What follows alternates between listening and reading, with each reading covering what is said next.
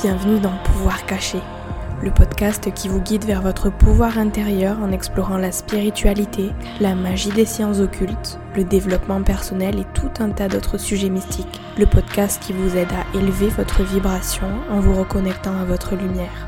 Je m'appelle Noélie, je suis professeure de yoga, guide holistique et organisatrice de rituels de lune. Merci d'être ici et bonne écoute. Bonjour tout le monde, aujourd'hui je suis super excitée de la conversation que je vais vous partager et que j'ai eue avec Lisbeth Nemandi. Lisbeth, c'est une sorcière, un puits de connaissances sans fin sur les sujets liés à la magie et à la sorcellerie. Elle est passionnée du monde de la sorcellerie depuis 2014, auteur des agendas de pratique aux éditions Danae, dirigeante d'une école de sorcellerie en ligne et guide dans un groupe de lecture magique, elle navigue entre les mondes. On a discuté du paganisme, de la Wicca, de magie du chaos, de ce à quoi ressemble la vie dans un coven, parce que non, les covens n'existent pas que dans Sabrina l'apprentie sorcière, ça existe pour de vrai. On a aussi parlé des dérives sectaires et de l'importance de développer son esprit d'analyse.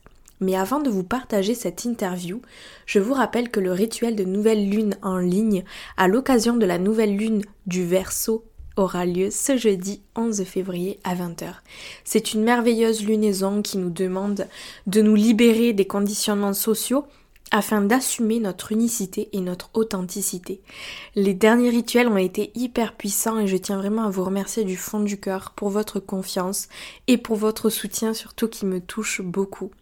Je vous laisse toutes les informations dans la description de l'épisode et je vous remercie également pour votre engouement suite à l'annonce de la retraite spirituelle et yogique que j'organise avec mon amie Léa de The French Smile du 23 au 25 avril à 40 minutes de Toulouse. Il n'y a que 10 places de disponibles, il y a déjà quelques places de prise.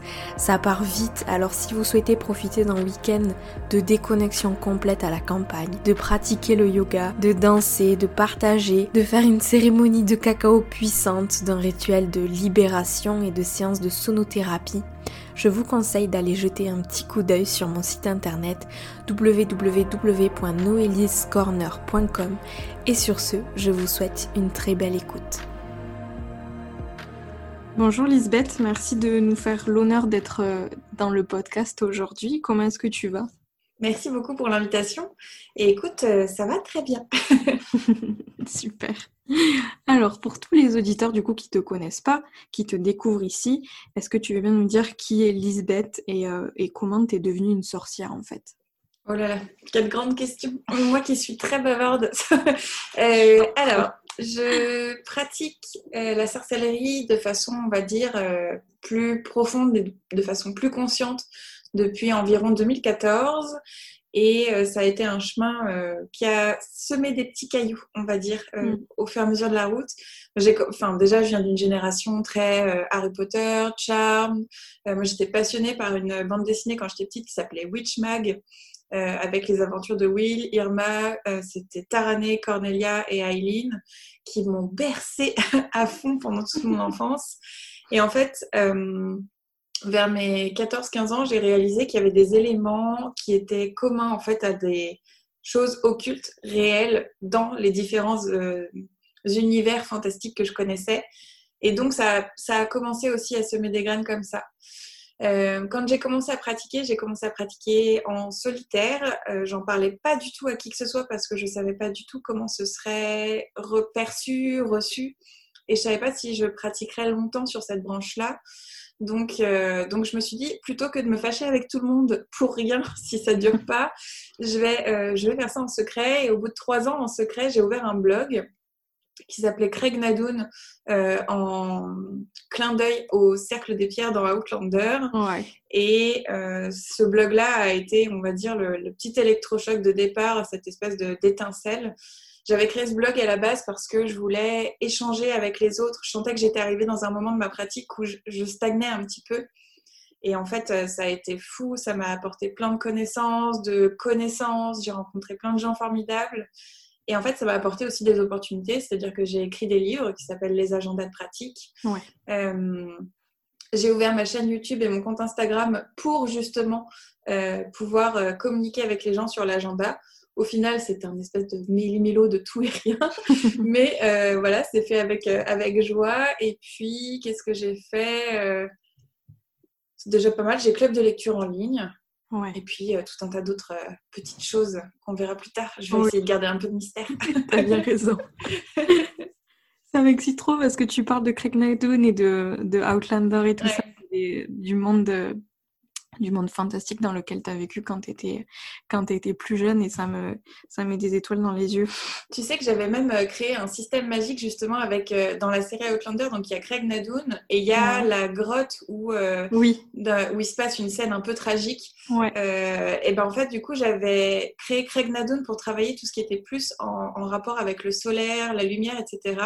Et cette autre grotte, j'avais travaillé sur tout ce qui était plutôt passworking, etc. J'avais créé tout un système magique comme ça. Je, m'ennuie a priori dans mes journées. Mais voilà, j'aime bien explorer. Donc, euh, oh, mais c'est génial. La culture m'inspire énormément. C'est génial, tu piques trop ma curiosité là. du coup, euh, c'est quoi le. Il existe plusieurs courants de, magie. C'est mhm. quoi, toi, la magie que, tu pratiques? Alors, euh, je suis quelqu'un de, qui a beaucoup de difficultés à se décider en général, de, mais quand il s'agit de magie, donc moi, ça fait bientôt euh, 7 ans, un peu plus même, je dirais, mais je préfère dire 2014 parce que 2014, je suis sûre que je pratiquais. Euh, mais en gros, on va dire que c'est plutôt 2012-2013. Mais bon, ça fait 7-8 ans que je pratique et j'ai du coup exploré aussi différentes choses. J'ai commencé par de la magie assez cérémoniale, euh, ce qui m'a pas trop plu. Ensuite, je suis partie un petit peu dans le paganisme, mais il manquait quelque chose. Et je suis partie dans la chaos magic, euh, qui fait partie intégrante encore de ma vie hein, aujourd'hui. Euh, c'est un domaine qui est assez complexe. Euh, parce qu'en fait, comme la chaos magic l'indique, enfin dans son nom, c'est le chaos, donc il n'y a aucune règle en chaos magic. Et si quelqu'un vous dit qu'il y a une règle, c'est que c'est pas de la chaos magic. Hmm. Donc comme il n'y a aucune règle, on peut pas l'enseigner et on peut enfin voilà c'est hyper compliqué comme euh, comme matière et comme discipline mais c'est ce qui m'éclate le plus. Et euh, ouais j'ai un mélange aujourd'hui de paganisme d'un côté avec euh, je fais beaucoup de magie des fourneaux donc tout ce qui est rapport avec la cuisine le hmm. foyer aussi la magie en fait un petit peu du quotidien. Et j'ai une pratique vraiment ce qu'on appelle chaos. Donc les chaos magiciennes c'est les chaos en français euh, ou chaosien, je crois. enfin, moi, je dis que je suis une chaote. je trouve que c'est un mot qui est rigolo en plus. Euh, donc voilà, je dirais qu'aujourd'hui, je suis euh, chaote, païenne et gremlins quand, quand on me nourrit après minuit. J'adore. du coup, parmi, parmi tous ces trucs-là que tu viens de, de citer, qui mm. te caractérisent à, toi en tant que sorcière, à mm. quoi ressemble finalement ta, ta pratique au quotidien? Plusieurs choses. Euh, déjà, je fais mes dévotions. Je travaille avec euh, des divinités. Alors, pas beaucoup. Et j'ai mis très, très longtemps. Euh, ça a été un chemin très long. travailler avec une divinité, c'est jamais un acte anodin. Ça se, peut... ça se fait sur le long terme et pas n'importe comment non plus. c'est un petit peu comme un contrat.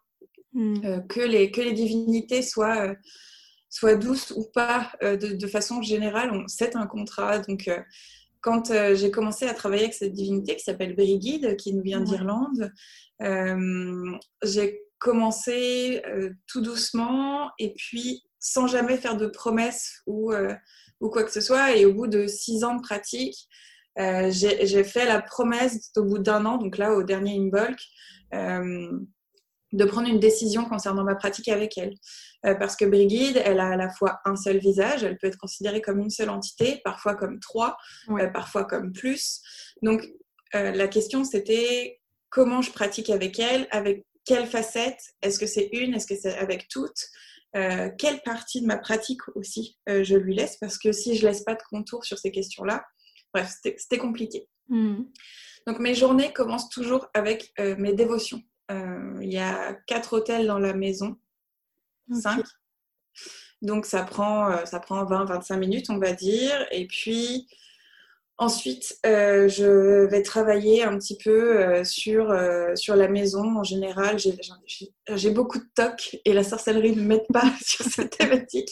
J'ai beaucoup de petits tocs comme ça de, de, rangement dans la maison ou sur des choses où c'est important que, que ce soit bien pour, pour diverses raisons. Euh, je fais pas, pas trop trop de magie des fourneaux au quotidien parce que la magie du quotidien, la magie des, fourneaux et la cuisine du quotidien, c'est pas exactement la même chose. On n'utilise pas les ingrédients de la même façon, on fait pas les mêmes gestes, c'est pas les. Donc voilà, il y, a, un travail qui est différent. Donc je cuisine pas toujours euh, de la kitchen witchcraft euh, ou quoi que ce soit. Euh, et puis ça va être, par exemple, beaucoup, beaucoup de travail aussi d'études de soi, de, de, choses comme ça pour essayer de travailler en profondeur, essayer de s'ouvrir aussi à l'extérieur. Pour moi, la la magie et la sorcellerie, de façon générale, c'est des moyens de se connecter au monde qui nous entoure et pas du tout de s'en détacher. Euh, il y a cette idée de, trouver sa place, mais pas que. Et donc, j'essaye d'être euh, consciente au quotidien euh, dans ma pratique. par exemple, le jour où j'ai reçu de deux créatrices qui s'appellent Floss et Luna, qui sont une petite boutique nantaise, j'ai reçu un petit sachet de plantes pour travailler sur l'énergie solaire en soi, sur la confiance en soi. Mhm. Comme en ce moment, je lance beaucoup de projets, que j'ai beaucoup de travail, je stresse énormément. Donc euh, voilà, j'ai activé ce, petit sachet, j'ai travaillé aussi avec, euh, je commence à, me lier avec. Il y a pas mal de choses comme ça. Et en fait, ouais, c'est, cette idée de rendre sacré euh, plein de petites choses et se rendre compte que tout est sacré quelque part qui est. Qui, fait partie de ma pratique en tout cas. Je fais beaucoup d'animisme, donc c'est le fait de, de penser que tout a une âme, euh, que ce soit une plante, mais aussi ça peut être un stylo, ça peut être euh, que tout a une âme et que donc il faut être conscient des interactions qu'on a avec ce qui nous entoure. Ok, waouh. Je te jure, je suis, je suis euh, captivée par ce que tu racontes. Il faut me dire si je bavarde trop parce que je me connais. non, non. en prie, avec plaisir. Du coup, enfin, tu le disais tout à l'heure, c'est facile de s'y perdre quand on commence la magie, surtout avec, euh, avec la magie du, chaos. Il n'y a, plus mmh pas vraiment de règles. Euh, chacun se, se l'approprie et le vit un petit peu comme il veut. Qu'est-ce mmh que tu conseillerais du coup aux, personnes qui commencent à mettre un pied dans la magie, qui s'intéressent euh, notamment à la magie du chaos? Alors, magie du chaos, il va falloir remonter les manches et se sortir les doigts euh, de là où je pense. Parce qu'il n'y a pas d'autre choix en chaos magique. Pour pouvoir pratiquer la chaos magique, il faut étudier tout ce que les autres n'étudient pas. Parce que mmh. euh, quand on choisit une branche qui existe en sorcellerie ou autre, eh bien, on va euh, tout simplement suivre ce qu'on nous dit. Il y a des principes, il y a des règles, on, va suivre ça entre guillemets, tout simplement, ce qui est beaucoup plus complexe parce qu'il faut ressentir, il faut travailler, connecter. Euh, quand on fait de la chaos magique, on n'a aucune énergie à laquelle on va se relier. On va devoir être notre propre moteur, notre propre essence, notre propre voiture et dire merci à la fin. Donc, c'est quand même euh, très énergivore, aussi bien en temps, en énergie, en magie et parfois en ressources. Euh, par exemple, pour étudier la chaos magique, euh, j'étudie tout ce que je trouve et je suis terrible là-dessus. Je trouve toujours des trucs nouveaux. Euh, par exemple, pour mon système magique aujourd'hui, j'ai étudié d'un point de vue historique et académique, on va dire, parce que j'ai pris des cours à l'université de Cork sur le lore irlandais. J'ai pris des, enseignements avec des gens qui pratiquent la magie énochienne, donc c'est la magie avec les anges. J'ai pris aussi euh, des cours avec Gordon White, euh, qui est un chaos magician qui a écrit les protocoles du chaos. C'est un, des livres qui a changé ma vie. Je le conseille pas toujours parce qu'il il y a plein de choses qui sont un petit peu spéciales dans ce livre-là. Euh, mais moi, c'est un livre qui m'a complètement changé la vie. Euh, j'ai étudié aussi Scott Cunningham. Donc aujourd'hui, je suis capable de dire que Scott Cunningham, c'est pas de la Wicca parce que en fait, il a mélangé plusieurs choses. Il voulait créer son propre courant. On est obligé de s'intéresser à l'histoire des auteurs, pourquoi, comment, qui connaissait qui? Mm. Euh, je suis allée voir du côté de John Beckett, Isaac Bonevitz, du côté aussi de Ecortu, qui écrit sur la magie ctonienne pardon, des géants de la mythologie nordique il y a tout un tas de ressources comme ça où en fait on ne peut pas y échapper quelque part quand on, fait de la magie du chaos. Vous allez devoir tout étudier, tout noter, tout tester. Ce que je conseillerais aux gens qui veulent du coup se lancer sur la magie du chaos, déjà vous êtes des grands malades. Avec le recul, je me dis mais mon sang, quelle drôle d'idée. Euh, je vous conseillerais de partir d'hypothèses, d'avoir un protocole quasi scientifique. On, mime les scientifiques, je trouve beaucoup en chaos magique. Par exemple, si on vous dit l'énergie du soleil, eh bien, on la ressent plus le, dimanche. Pardon. Eh bien, on va dire que deux samedis par mois, vous allez essayer de vous connecter à l'énergie du soleil. Vous allez prendre des notes à chaque fois. Mais vous allez aussi faire cet exercice-là le lundi, le mardi, le mercredi, le jeudi, le vendredi, le samedi, voir en fonction des saisons. Est-ce que si vous vous tournez vers l'est, l'ouest, le sud? Et en fait, c'est ça, c'est que c'est des protocoles d'expérimentation par lesquels vous invalidez ou vous validez certains processus qui vont vous permettre de créer votre pratique. C'est très très long à faire. Donc voilà, euh, prenez les choses une par une et testez-les. Vous n'avez pas d'autre choix. ça a l'air, ouais, ça. Je suis, enfin, tu vois, en t'écoutant parler, je me pose une question. Euh, c'est quoi ton signe astrologique, enfin ta dominance? Du zodiaque pour être aussi passionné, avoir euh, d'approfondir C'est rigolo parce que je suis cancer euh, je suis un, petit crabe rêveur, sensible et doux, mais en fait, euh, là où est le piège, c'est que juste à côté, j'ai quatre planètes en lion. ok. Et je pense que c'est celle-là qui commence euh, à, bien pulser dans, mon thème astral. C'est rigolo que tu dises ça parce qu'on étudie en ce moment l'astrologie miroir de Marie-Célène dans un club de lecture. Ouais. Et je me rends compte qu'effectivement, chez moi, c'est quand même le lion qui domine beaucoup. Et j'ai la lune en bélier. Donc, euh, je pense que j'ai un mélange euh, explosif euh, qui, me tient bien en vie sur ma pratique. C'est génial. du coup, on, le disait au début de, de, l'interview, il existe plusieurs branches de, sorcellerie. Aujourd'hui, on entend beaucoup parler de la mhm. Wicca. Enfin, du mhm. moi, personnellement, je ne sais pas si c'est le cas pour tout le monde. Mhm. Et pourtant, ça semble, ça semble assez flou parce que j'ai l'impression que c'est, on l'associe en fait à la sorcellerie de manière générale et qu'on préfère dire Wicca que, que sorcellerie. Tu me mm. diras si, si tu as le mm. même ressenti ou pas. Et au sein de, de, la Wicca, du coup, il existe aussi plusieurs branches de ce que j'ai oh compris. c'est compliqué vraiment d'y voir clair dans tout, ça. Est-ce que tu peux nous éclairer un petit peu Qu'est-ce que c'est que la Wicca et de quel, de quel courant ça fait partie, etc. Oh là là, que, que de responsabilité. Euh, alors, la Wicca, c'est un sujet qui est un petit peu compliqué parce que, comme tu l'as très bien dit, euh, aujourd'hui, le terme Wicca englobe beaucoup, beaucoup de choses. La première chose, c'est que le terme sorcellerie, encore aujourd'hui, il fait beaucoup peur euh, de façon générale. Et donc, on a tendance à le remplacer par Wicca, qui est plus exotique, on va dire, moins intimidant. Mm. Par exemple, tu vois, euh, moi, quand euh, c'est très rigolo quand même, la Bretagne. Euh, donc, j'habite en Bretagne et quand j'ai rencontré mon conseiller Pôle Emploi, au fur et à mesure de la conversation, il commençait à gratter. Je commençais à, en fait, c'est un druide. donc, mon conseiller Pôle Emploi est druide et quand je lui ai parlé de sorcellerie, j'ai senti que il y avait alors déjà c'est un monsieur d'un certain âge, mais quand je lui ai expliqué un petit peu, on s'est tout de suite compris sur, sur nos intentions, sur tout ça. À côté de ça, euh, j'ai eu une formation parce que euh, j'ai monté tout un tas de projets. Et euh, quand il a fallu que j'explique mon projet à la personne en face de moi et qu'elle me dit Vous ne trouvez pas qu'il y a assez de noirceur dans ce monde pour faire autant de mal Et je me suis décomposée sur place oh. parce que parce qu'effectivement, la sorcellerie, c'est encore un terme qui fait très peur. Et au final, j'ai eu 12 rendez-vous avec cette, cette charmante dame. Et à la fin, elle m'a dit Merci de m'avoir permis de comprendre, de faire rentrer dans votre univers, ça mmh. m'a fait plaisir. mais la sorcellerie est encore un terme qui est tabou. Pour plusieurs raisons. Euh, sorcellerie, c'est un terme, mais qui englobe tellement de choses. Euh, nos anciens, par exemple, on peut dire que euh, c'était les coupeurs de feu, les coupeurs de feu, pardon, les rebouteux, etc. Aujourd'hui, nous, peut-être que cette génération à laquelle j'appartiens et peut-être que la génération qui me suivra considérera ça comme de la sorcellerie. Mais si on dit à nos anciens, ça, ce que tu fais, c'est de la sorcellerie, ils vont péter un boulon. parce, que, parce que non, parce qu'ils euh, ils sont d'une époque aussi où il y avait plus de, chrétiens, de... Euh, donc, c'est des termes qui, sont compliqués encore aujourd'hui à déjà définir et en plus à accepter.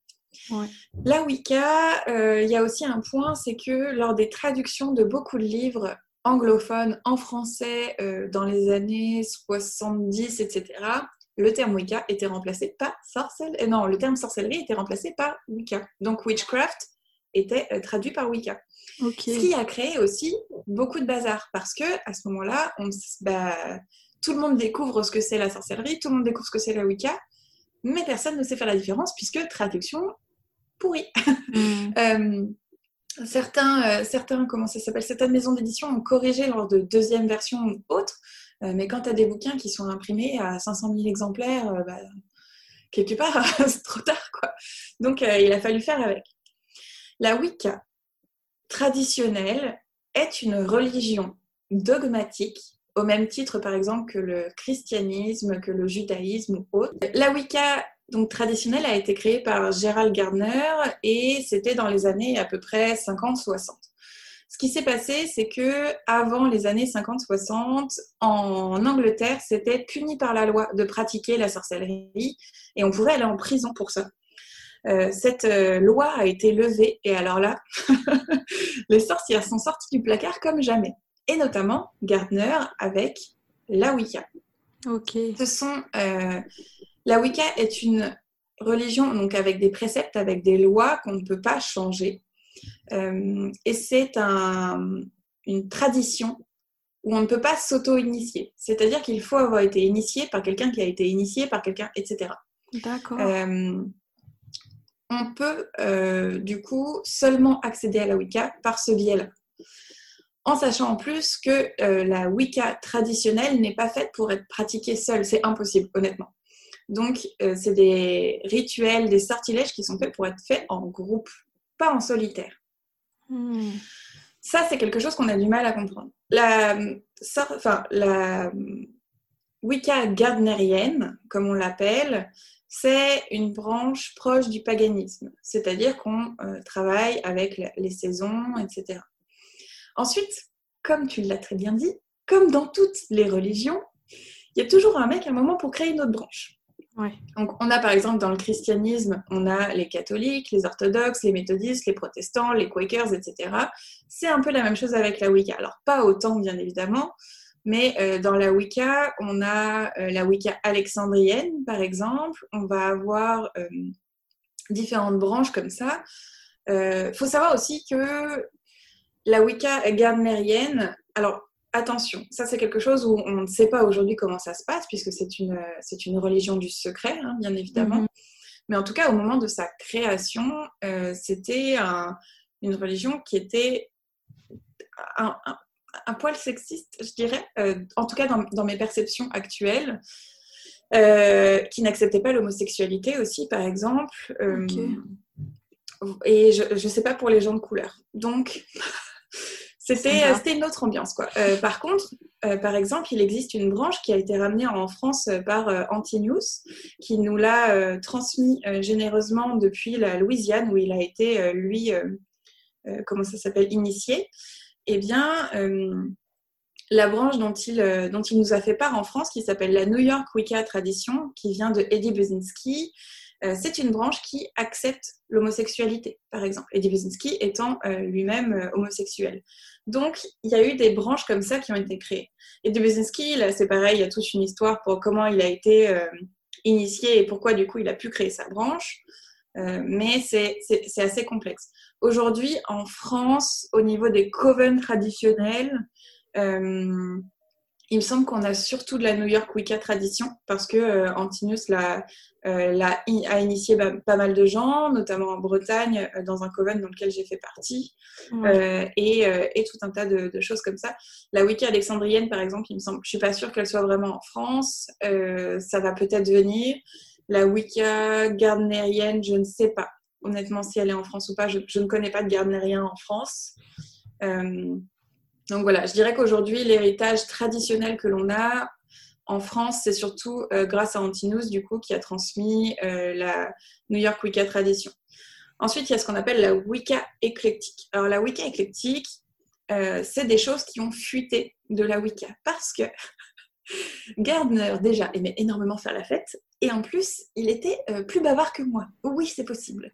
Donc, ce qui se passait, c'est que Gardner passait son temps à faire fuiter des trucs euh, qu'il fallait pas faire fuiter. Ok. il s'est même fait euh, bien bien allumer parce que par exemple il a euh, partager les noms de certains pratiquants qui ne voulaient pas du tout être connus, bien évidemment.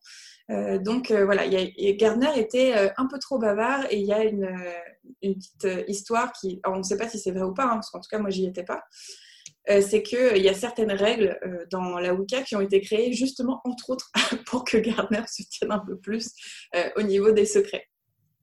Et dans les choses qui ont été racontées, je le donne dans le mille, il y a sans doute des choses qui ont été racontées à Scott Cunningham. Parce que, bah, parce que ça s'est baladé, etc. Scott Cunningham, c'est pas de la Wicca en fait qu'il enseigne, c'est un mélange de plusieurs choses euh, qu'il a hum, plusieurs influences. En fait, ce qu'il voulait faire Scott Cunningham à la base, c'était de créer sa propre branche euh, spirituelle. Il voulait créer un, mouvement différent, euh, mais il se trouve que malheureusement, Scott Cunningham, il est décédé assez jeune parce qu'il était, il était malade. Il est décédé à l'âge de 32 ans. si j'ai 36. Et ce qui s'est passé, c'est que euh, il a quand même réussi à écrire jusqu'à 4-5 livres par an. On est sur quelqu'un euh, soit de très très prolifique, soit qui a euh, réussi à choper un peu d'infos à droite à gauche. et en gros, il y a une histoire selon laquelle Scott Cunningham aurait été initié par Raven Grimassi, donc il y a un pratiquant de sorcellerie surtout de la branche italienne, avec un, coven, je sais plus comment il s'appelle, avec une histoire de, serpent, de pierre ou je sais plus quoi. Et honnêtement, je pense que cette histoire de coven est une private joke entre eux. Euh, je pense que ce coven n'a jamais existé. Euh, pour, plusieurs, euh, pour plusieurs raisons. Parce que déjà, Raven Grimacy n'en parle plus du tout. Alors qu'en général, quand on fait partie d'un coven, c'est quelque chose dont, on a été fier ou quelque chose comme mm. ça. et c'est pareil, il y a, y a il y a trop peu de gens qui en parlent de ce coven-là. Il n'y a aucune source nulle part. Il y a... Bon, moi, ça me semble suspect, ce, coven-là. Et encore une fois, ce n'est pas un coven de Wicca traditionnel. C'était un, Si, si, il a existé, parce que c'est toujours possible, il y a toujours un doute. Euh, c'était un, coven de, sorcellerie euh, plutôt euh, éclectique, on va dire, dans, dans l'influence. Ok. donc, Scott Cunningham n'a jamais été initié à la Wicca. Pourtant, il a écrit effectivement des, livres qui s'appellent La Wicca, Guide de pratique en solitaire, etc. Donc déjà, premier, euh, premier point, c'était pas possible. Euh, mais c'est pas grave en tant que tel, parce qu'il a créé un système qui est complètement, euh, qui est complètement cohérent en fait au final, parce qu'il y a tellement de gens aujourd'hui qui l'utilisent que ça, ça nourrit un égrégore. Mais par contre, c'est pas de la Wicca. En fait, ce qu'il a fait, c'est que dans ses livres, il mélange euh, différentes influences. Il me semble qu'il y a euh, du New Age, il y a une, c'est une branche hawaïenne, il me semble, euh, qu'il a mélangé un petit peu avec, qui s'appelle Una, je crois, H-U-N-A. Et qui comprend des, concepts de spiritualité un petit peu, qui, parce qu'il a vécu à Hawaï, il me semble, dans mes souvenirs, mais c'est possible que je me mélange, alors attention.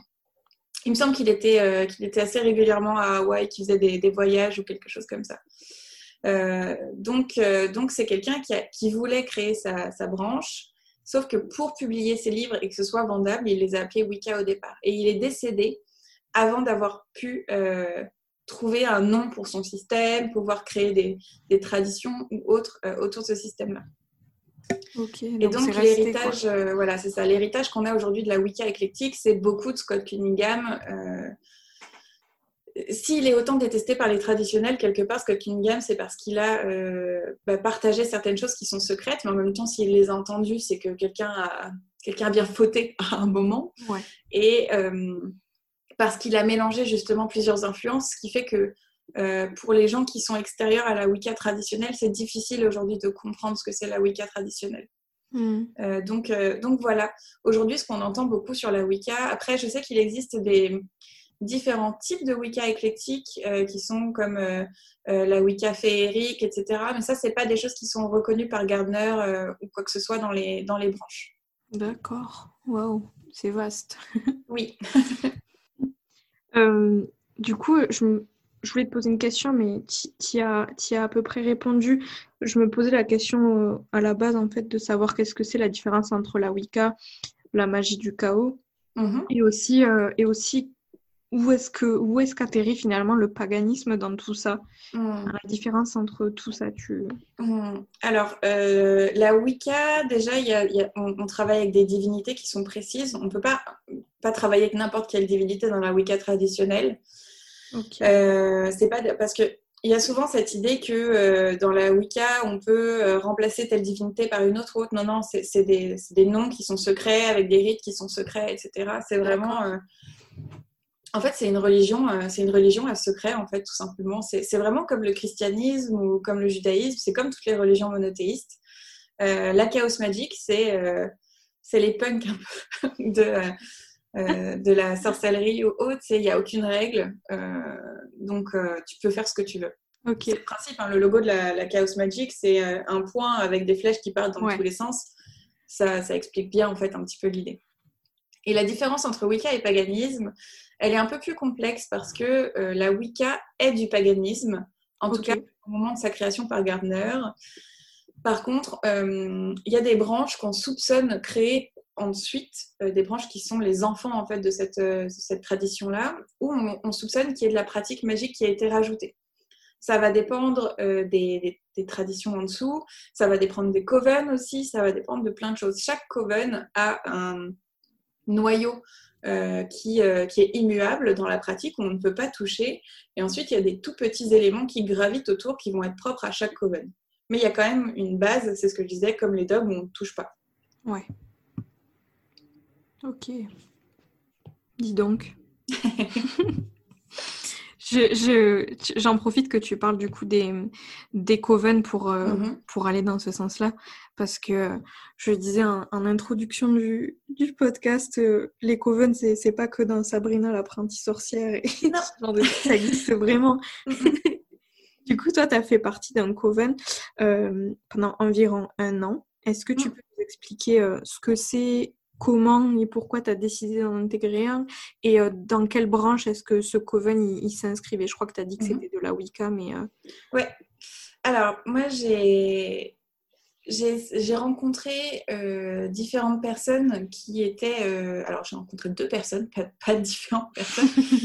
J'ai rencontré Athénaël et j'ai rencontré Andranos, qui sont grands prêtres et grandes prêtresses du Coven de l'Ophidia Noire, qui se situe dans la Bretagne. Euh, et j'ai senti un, un petit feeling au niveau euh, de la pratique. Alors, il faut dire que c'est des gens qui sont expérimentés hein, aussi euh, de- depuis plusieurs années. Donc, ils- après, c'est un ressenti. hein, Peut-être que je peux me tromper, mais je trouve qu'ils dégagent aussi quelque chose. De... Ouais. Ils ont une espèce d'aura un petit peu sur ça. Et, et je parle pas d'aura dans le sens où euh, ils arrivent, ils balancent des paillettes et ils expliquent à tout le monde ce qu'ils doivent faire. Non, non, c'est vraiment c'est ouais, une espèce de d'aura autour d'eux. euh, et, et donc, ça a piqué ma curiosité et je me suis retrouvée euh, un, peu, un peu par hasard inscrite à un stage de Oudou euh, avec euh, Athénaël et Andranos. À l'époque, je ne savais pas trop pourquoi. Et je pense que j'avais besoin déjà de comprendre un petit peu leur façon de pratiquer, de voir comment ils enseignaient, quelles étaient leurs leur posture sur certaines choses, sur un, court format. Donc, c'était une semaine de stage. Et, euh, et ça m'a beaucoup plu. Alors, je ne pratique pas le houdou aujourd'hui. Euh, ça m'a conforté dans mon amour de la magie simple, de la maison, des choses comme ça, mais ce n'est pas, quelque chose qui fait partie de, de ma, euh, de ma pratique. Ok. Et du coup, j'ai commencé à discuter un petit peu plus avec eux et en fait, j'ai postulé pour le Coven. C'était très difficile au début pour moi parce que euh, j'avais l'impression que je pourrais rien leur amener. J'avais l'impression d'être euh, d'être inutile dans un Coven quelque part. Hmm. Euh, ce qui était très rigolo parce que ça les a fait beaucoup rire. Ils m'ont dit non, non, attends, au niveau communication, au niveau graphisme, et puis tu as, plein de connaissances qu'on n'a pas, et on, enfin, on pourra rassembler comme ça euh, nos savoirs. euh. Donc, euh, un coven, en tout cas en Wicca traditionnel, c'est un, un groupe de maximum 13 personnes qui se regroupent pour pratiquer euh, selon certains rites, à des dates précises, tout simplement. Après, euh, il y a possibilité de se rassembler à d'autres moments, euh, etc. Euh, quand on veut pour rentrer dans un coven, alors déjà, il faut le savoir, il y, a, il y a très peu de coven hein, en, en France de base, et il y a beaucoup de coven qui sont déjà complets. donc ça, c'est les... Puis il y, a des coven avec différentes traditions. Il y a des traditions qui sont plus sorcières, il y a des traditions qui viennent d'un peu de, de régions, on va dire, autres, enfin plus européennes, on va dire. ça peut être assez éclectique.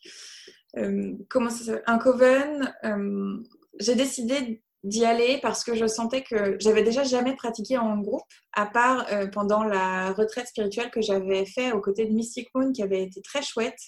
Euh, donc, je me suis dit que j'avais envie de commencer à pratiquer avec des gens, de sortir de ma zone de confort. Euh, c'est assez intimidant de pratiquer avec des gens autour de soi, honnêtement. Ouais. Donc, c'est plus, on sort, de, on sort de sa zone de confort et j'aime bien ça, sortir de ma zone de confort. Donc, c'était ça aussi qui m'avait décidé. Quand on postule euh, dans un coven, on rentre dans ce qu'on appelle la cour extérieure. Donc la cour extérieure, c'est euh, tout un tas de... Hmm, comment dire ça? Ça va être des cours, mais ça va être aussi des, questionnements qui vont être amenés pour nous permettre de comprendre si on veut vraiment rentrer dans le coven ou pas. D'accord. Et euh, c'est vraiment une période qui va être assez charnière. Il y a, un moment où on nous dit, bah, par exemple, est-ce que tu veux continuer d'être en cours extérieur ou est-ce que tu veux euh, justement parce que c'est trop de travail ou autre, il faut le savoir. Un coven, c'est énormément d'investissement euh, personnel, aussi bien en temps physique euh, qu'en mental, qu'en travail à côté. moi, je pense que pour le coven, alors déjà, il y avait un week-end par mois avec trois jours où il fallait se déplacer. Mmh. Donc, il y a déjà un week-end qui part. Ensuite, il y avait les exercices à faire, etc. Je pense qu'honnêtement, il y a une semaine d'investissement par semaine au complet, au total par mois. Il y a des coven qui demandent plus, il y a des coven qui, demandent un peu moins, mais ça, je ne connais pas. Donc, je ne peux pas parler des expériences que je n'ai pas hmm. faites. Euh, et ensuite, on a l'initiation. Euh, et on fait partie de ce qu'on appelle de la cour intérieure. On devient premier degré. Donc, c'est ce que j'ai été. Euh, et après, on peut passer deuxième degré. Et ensuite, si on passe troisième degré, on ne peut pas rester dans le coven. Il faudra créer un autre coven. Il peut y avoir que trois, euh, enfin, pardon, que deux troisième degrés dans un coven, c'est le grand prêtre et la grande prêtresse. Ok. Ok, moi je m'imaginais vraiment qu'il y avait une hiérarchie beaucoup plus euh, étalée, beaucoup plus. Enfin, qu'il y avait plus de personnes. Je sais pas comment m'exprimer par rapport à ça. Ok. Non, non, euh, c'est trois niveaux avec le grand prêtre, la grande prêtresse, les seconds degrés et ensuite les premiers degrés et la cour extérieure. D'accord. Et tu mets à peu près combien de temps à arriver, à, arriver au, second degré? Mmh, ben, Il y a minimum euh, un an entre chaque degré. Ok. Donc, euh, c'est des initiations qui sont assez longues parce que euh, l'un des principes de la Wicca, c'est de vivre des mystères, de, de travailler à se transcender en tant qu'être humain. Et le grand prêtre et la grande prêtresse, normalement, ont eux vécu certaines choses qui leur permettent non pas de nous guider, euh, mais plutôt de nous accompagner en disant bah, là tu trébuches, là c'est dur, euh, t'inquiète pas, euh, là aussi bah, profite, là tu vois, tu vis quelque chose qui est beau, célèbre ça. Voilà, c'est c'est un petit peu comme si on nous prenait, tu sais, par le, par le menton et qu'on nous disait, tiens, regarde là, regarde comme c'est beau. Et c'est une, une, belle expérience, honnêtement, de faire partie d'un coven. ça demande aussi bah, de la gestion de groupe, d'accepter la hiérarchie. Euh, qui est très très présente hein, dans la Wicca, puisque, euh, alors en France, ça va dépendre des coven, mais en tout cas du côté anglophone, ils sont très friands de, hiérarchie. Et donc, quand on est grand prêtre ou grande prêtresse, normalement, on est censé se faire, euh, vous voyez, appeler lord ou lady, etc. Donc, c'est quand même. voilà. Ouais. aujourd'hui, aujourd'hui, tu n'en fais plus partie de, de ce coven? Avec le recul maintenant, qu'est-ce que qu'est-ce que tu retiens finalement de ce que tu y as vécu? Euh, plein de choses. Déjà, euh, j'étais très fière de, rentrer dans ce coven-là parce que je trouve que les gens qui, euh, y sont m'ont beaucoup... je me suis retrouvée en eux quelque part. Ils m'ont apporté énormément de sagesse, beaucoup de recul aussi sur certaines choses. Je trouve que j'ai énormément grandi à leur contact je me suis aussi affirmée sur certains points. Il y a des points où je n'étais pas d'accord, il y a des points où, euh, où ça m'allait pas ou autre. Et euh, j'ai besoin de pouvoir discuter de ces choses-là. Je les avais prévenus hein, en rentrant. Je pose beaucoup de questions. Et quand je ne suis pas d'accord avec quelque chose, j'aimerais qu'on en discute. Ils étaient au courant. Donc, euh, donc voilà, on, a beaucoup échangé. Et par exemple, moi, j'adore Athénaël. Athénaël, c'est quelqu'un que je trouve d'une d'une sagesse, d'une gentillesse, d'une vision d'ensemble qui, qui m'apporte énormément. Mmh. C'est c'est une dame euh, qui, je ne vais pas dire d'un certain âge parce que je pense qu'elle court plus vite que moi et qu'elle me tapera derrière la tête, euh, mais euh, elle a plus d'années que moi. Je vais dire ça comme ça et je suis très heureuse de, pouvoir profiter de sa sagesse et de son courage aussi, beaucoup même, même si j'ai quitté le Coven aujourd'hui. Mm. Il y a aussi plusieurs choses, c'est que lors du Coven, je me suis rendu compte que la pratique, effectivement, qui est assez cérémoniale, en fait, vraiment, c'est pas ce qui me convient ce que j'avais envie, c'était de pratiquer avec eux, quelle que soit la magie, en fait, quelque part. Et la Wicca, c'est pas celle qui me convient. Euh, donc, c'est pour ça aussi que, je suis partie, c'est parce que je sentais bien que, que ça, ça n'avait pas de sens pour moi. Et comme mhm. le nombre de places est limité dans un coven, j'aurais pas trouvé ça juste de prendre la place de quelqu'un qui, avait, qui aurait peut-être eu euh, plus de légitimité dans, dans sa foi, en fait, euh, pour y être.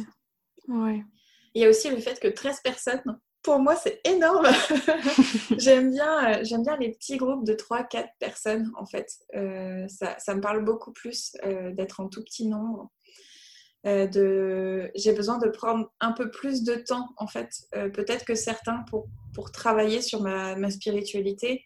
Et quand on est un groupe, ça aussi, il faut le prendre en compte, c'est qu'on ne peut pas attendre les uns et les autres, quoi, quelque part. Oui. donc, quand, euh, par exemple, euh, tout le monde a envie, euh, je sais pas moi, d'étudier une thématique, une autre, etc., ben, en fait, on fait rentrer ça sur deux jours. Et parfois, j'avais l'impression déjà de courir la semaine parce que je travaille énormément, hmm. mais j'avais l'impression de courir aussi pendant les week-ends et ça me frustrait. là où j'avais envie de, de, vivre lentement les choses, de, de, d'accueillir en fait, de me laisser traverser, de ressentir, je me disais, ben non, parce que dans une demi-heure, il faut qu'on fasse ça, etc. Et ça, ça, ah, ça m'a frustrée. Donc, euh, donc voilà, euh, je retiens plein de choses. Je retiens aussi euh, justement hum, le fait de toujours pouvoir poser des questions, c'est important. Si, si, par exemple demain je, je, voulais rentrer dans un nouveau groupe de pratique créé par moi ou non, j'aimerais que les gens puissent pouvoir toujours avoir leur esprit critique, euh, j'entends régulièrement, hein, ne vous posez pas de questions, écoutez votre cœur. Euh, si vous posez des questions, c'est que vous n'êtes pas prêt à reprogrammer votre euh, niveau cellulaire, etc. Moi, ça me fait sortir de mes gonds. En fait, au contraire, soyez à l'écoute de votre esprit critique, des warnings que vous avez aussi. C'est important. Ça ne vous empêchera pas de lâcher la bride, la bride pardon, à certains moments, de, de vous laisser aller, de, de, ressentir les choses, de les accueillir. Mais quand vous avez des gens extérieurs à vous qui vous disent des choses, que ce soit en, physique, que ce soit dans les livres, que ce soit sur les réseaux ou autres, soyez critiques. Mm. Dans la Chaos Magic, par exemple, ça c'est quelque chose où euh, quand quelqu'un dit quelque chose, déjà je vais aller chercher dans mes, les études si elle a euh, cité des sources, si, euh, etc je vais aller lire les sources et je vais tester la pratique. Quoi. Ouais. Et ça, euh, c'est un. C'est très lourd en fait comme travail quelque part la sorcellerie pour beaucoup et je peux comprendre que ce soit difficile de commencer parce que justement il y a énormément à faire. Mm-hmm. Ouais. Mais ce qui est chouette dans ce que tu dis, c'est que, enfin, et dans ce que tu trouves intéressant, et je trouve que ça l'est aussi, c'est que c'est important finalement de, d'avoir cet esprit critique, sinon tu perds tout ton pouvoir de décision, d'action sur ta vie, et finalement ben, tu laisses les autres te, te remplir euh, le crâne de, choses auxquelles tu n'as même pas réfléchi en fait. En fait, ce qui, est, euh, ce qui est très vicieux, et là on dérive un petit peu sur des sujets euh, sectaires et qui n'ont pas forcément du tout à voir avec la Wicca ou autre, hein, attention. Ouais. Euh, enfin, certaines sectes peuvent se dire Wiccan, mais euh, ça peut être assez difficile, quoi. Parce que, comme je disais, la Wicca, c'est quelque chose qui s'enseigne déjà dans le secret, euh, avec des tout petits nombres d'initiés. C'est interdit de faire payer pour enseigner la Wicca aussi, ça faut le savoir. la Wicca traditionnelle, il y a zéro droit de faire payer pour ça. C'est une règle que Gardner a mis en place. Ok. On paye le matériel, on paye euh, les transports, ce genre de choses. On se répartit les, dépenses pour ça. Mais par contre, l'enseignement de la Wicca est gratuit. Ça, c'est important. Et donc, euh, quand il y a des dérives sectaires dans, la spiritualité ou autre, en fait, on, grignote petit à petit la lucidité euh, des gens en voulant leur faire croire que ils ont, euh, ils ont une mission de vie. Déjà, le concept de mission de vie est très important parce qu'on est souvent un petit peu euh, à la dérive euh, concernant nos vies parce qu'on a l'impression d'être là et qu'on n'a pas de but, ce mhm. qui est possible en fait techniquement. mais c'est pareil, enfin, moi par exemple, je crois en la réincarnation, mais ça se trouve, il n'y a pas de réincarnation. J'accepte aussi l'idée qu'il puisse ne pas y avoir de réincarnation. Ouais quand vous voyez quelqu'un qui vous impose certaines visions en disant mais si c'est évident, alors là déjà moi c'est pareil, ça me hérisse le poil. Et donc c'est pareil, là je rentre en mode pourquoi? Ah ouais, c'est évident, pourquoi? Je fais, je fais la nounouille euh, ingénue quoi. Je fais ah oui, ok, ben pourquoi? Ça, ça vient d'où? Ça, ça? Et euh, en général, je me prends des messages en privé en me disant oh là là, faut pas lui poser des questions comme ça et tout. Euh. Et après, je me fais insulter. Et six mois plus tard, on vient me voir en me disant bon ok, t'avais raison. Au final, on a vu que machin. Et ça m'est arrivé euh, trois, quatre fois comme ça d'avoir des histoires de dérives sectaires, de, de jeunes qui vont euh, dans des groupes. Alors attention, hein, c'est pas le cas de tous encore une fois, euh, mais de, de, jeunes qui ont entre 13 et, et 18 ans, qui vont dans des groupes, surtout des aminos, des choses comme ça, qui sont des, des plateformes en fait d'échange euh, parce que c'est gratuit, parce qu'on leur dit je vais t'enseigner gratuitement, tu vas avoir une mission. Euh, toi qui es complètement en train de te créer en tant qu'être humain, je vais te donner euh, justement une raison de vivre, de t'accrocher, des gens avec qui être en communauté, vous allez œuvrer pour le bien du monde.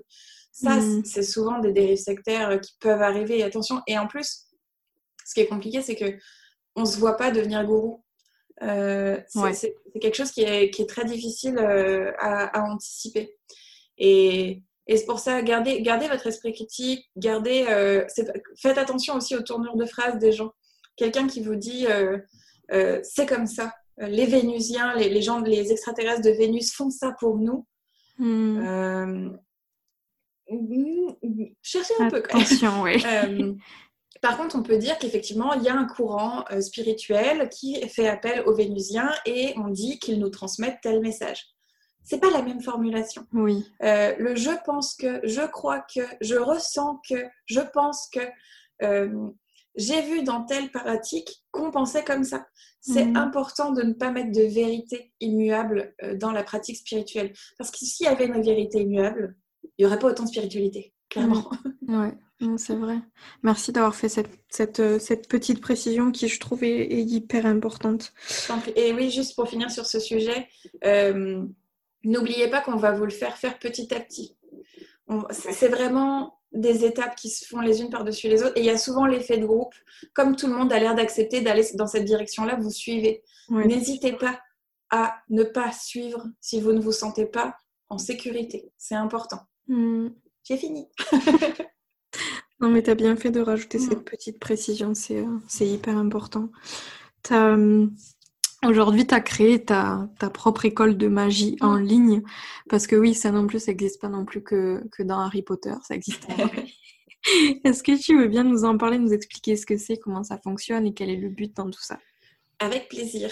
Euh, alors, ça a été un énorme projet sur lequel ça fait deux ans que je travaille, justement parce que euh, je voulais faire attention à la manière de le faire. Mm. Parce que autant être vulgarisateur sur les réseaux sociaux, faire des petites vidéos de 10-15 minutes sur des thématiques, etc., euh, il n'y a pas de...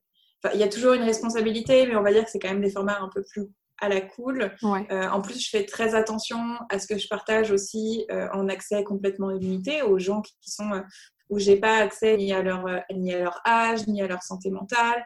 Enfin, tu vois, il peut y avoir des gens avec des problèmes de, santé lourds ou, des choses comme ça. J'essaye toujours de me rappeler que, que je peux pas savoir quelle est la cible de mes vidéos. Donc, je fais attention. J'estime que j'ai un que toujours, en tant que pratiquante, certes, mais aussi en tant que personne qui partage au monde, j'ai une responsabilité. Je le mm. fais aussi dans les agendas. Euh, j'ai écrit euh, chaque année un agenda de pratique dans lequel je vais euh, partager tout un tas de choses pour accompagner les gens à, petit prix dans leur pratique. Donc, c'est un, livre qui est à 18 euros à peu près pour une année de, travail. Comme je le disais, je partage gratuitement sur YouTube, sur Instagram, déjà aussi beaucoup de choses pour pratiquer. Et ensuite, j'ai le club de lecture euh, qui est à 14 euros par mois dans lequel on va lire ensemble, échanger, trouver des ressources, etc. Et enfin, j'ai l'école de sorcellerie qui est euh, mon programme le plus cher en fait parce que c'est pas du tout le, même concept et c'est pas la même cible non plus. Oui. L'école est née du rêve de pouvoir aller un jour à Poudlard. on va pas se mentir, on va pas commencer à essayer de faire la grande sorcière mystérieuse. Non, non, c'était un rêve d'enfant d'aller à Poudlard. ce qui me plaisait le plus dans Poudlard, c'était cette idée de déjà d'apprendre des choses que, que peu apprennent. Euh, j'avais euh, cet émerveillement devant les salles de cours avec les, sortilèges, etc. ça me fascinait. Et il y avait surtout l'aspect amitié, fait de créer des amitiés euh, avec des gens qui ont nos valeurs pour le reste de notre vie. Je trouvais ça vraiment fascinant et merveilleux, surtout à l'adolescence, on a des moments où on est en changement, on se cherche, on, a l'impression de d'être un peu isolé aussi. c'est quelque chose qui, qui me touchait beaucoup. Euh, et ça se voit aussi d'ailleurs dans ma pratique aujourd'hui. Je, je travaille beaucoup sur l'aspect communautaire, euh, que ce soit dans, dans la pratique, j'aime beaucoup rassembler les gens, euh, mais aussi dans ma vie, on va dire profane, j'aime beaucoup, enfin, j'aime beaucoup. Je trouve que c'est important de, s'occuper des gens qui ont, on voit très peu en fait de sorcières ou de païens dans les œuvres de charité ou autres. ça, c'est quelque chose que j'aimerais bien changer, par exemple. Euh, alors, je fais attention. C'est-à-dire que quand euh, il y a beaucoup de chrétiens, hein, donc euh, j'évite d'y aller genre Hey, salut Je suis directeur de Poudlard Mais, mais c'est vrai que je vois, je vois peu, peu de païens, peu de sorcières dans les œuvres de charité, ou, ou par exemple dans, quand il s'agit de, de travailler sur l'environnement, vraiment de sortir de chez soi, en fait, de faire plus que de signer une pétition ou autre. Et il y en a plein hein, qui font plus que, plus que moi aussi euh, sur plein de points, mais je pense que ce serait important de ramener ça. Je mm. finis ma parenthèse, j'avais prévenu, je suis bavarde. et donc, euh, mon école s'appelle Trisklan, donc ça s'écrit T-R-I-S-K-L-A-N-N. C'est l'assemblage de deux mots, donc c'est Triskel, parce que déjà je suis névrosée sur le chiffre 3 dans ma pratique. Et en plus, euh, c'est la Sainte Trinité, c'est l'équilibre du monde, c'est, enfin voilà, le chiffre 3 représente énormément de choses en spiritualité qui me parlaient beaucoup.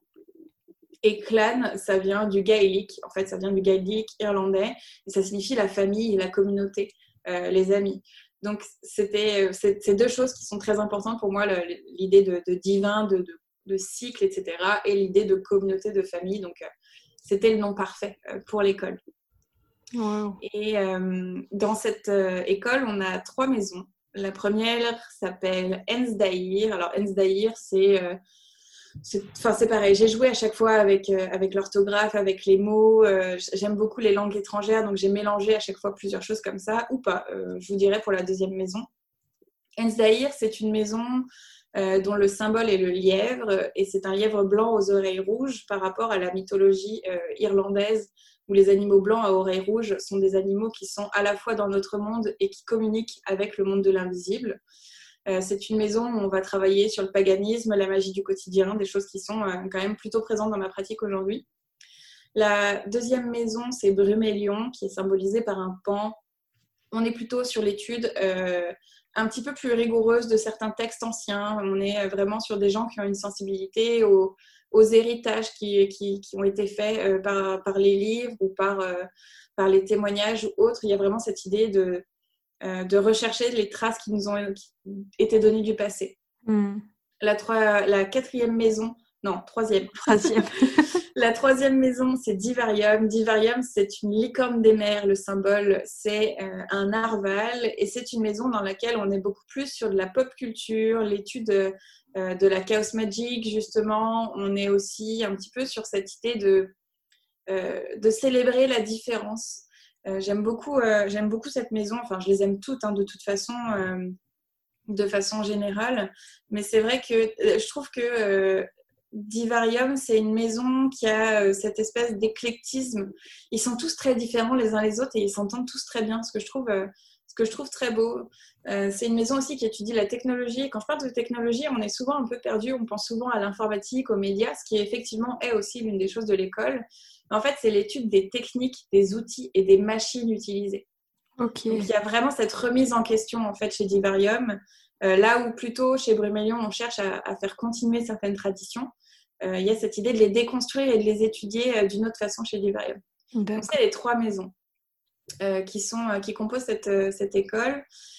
Il y, a il y, a beaucoup de cours en commun, hein, puisque c'est un, un, cours c'est un, cursus pour établir ses fondations. C'est un cursus à peu près sur deux ans et demi qui est séparé en 12 modules avec des thématiques. Et en gros, il y a quatre promotions par an avec à chaque fois 30 élèves qui sont acceptés.